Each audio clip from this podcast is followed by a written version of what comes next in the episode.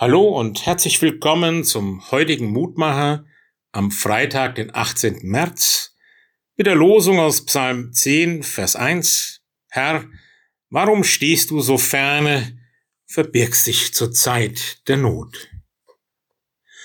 Ja, eine Situation, die wir kennen, die auch unser Psalmbeter hier durchmacht. Die Fragen eines Menschen des Glaubens in Zeiten der Dunkelheit, der Schwierigkeiten, der Glaubenszweifel, der Anfechtung. Wo bist du Gott?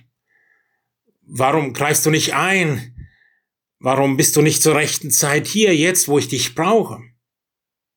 Und unser Psalmbeter weiß genau, es ist einfach Gott zu loben, wenn im Leben alles gut läuft und seinen Gang hat.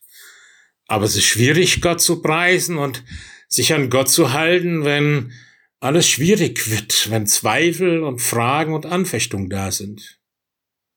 Und darum können wir auch, wenn wir Psalm 10 weiterverfolgen, lernen, wie wichtig es ist, dass wir dann blicken können auf die Erfahrungen, die wir selber schon im Glauben gemacht haben, aber auch zurückblicken können auf die Glaubenserfahrungen der Mütter und Väter im Glauben.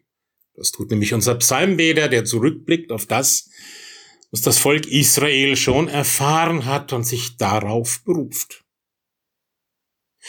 Ähnlich geht es zu im Lehrtext aus Markus 4, Vers 38. Jesus war hinten im Boot und schlief auf einem Kissen, und die Jünger weckten ihn auf und sprachen zu ihm, Meister, fragst du nichts danach, dass wir umkommen?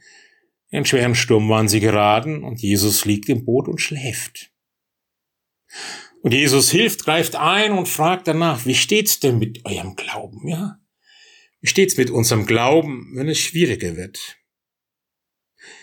Ich lerne da immer wieder von diesen weisen Worten eines großen Predigers des Mittelalters, Meister Eckhart genannt. Er sagte einmal, du Mensch, schau dich in deinem Leben nie so an, als wärst du ferne von Gott. Und wenn du dich nicht so ansehen kannst, dass du nah seist bei Gott, so fasse doch den Gedanken, dass Gott nahe mit dir ist. Oh ja, lieber Herrn Gott, das möchte ich fassen.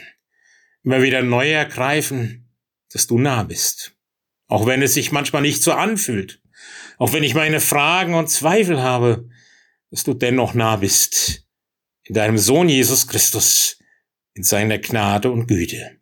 Lass mich das auch in dieser Zeit erfahren jetzt und heute und für alle Zeit.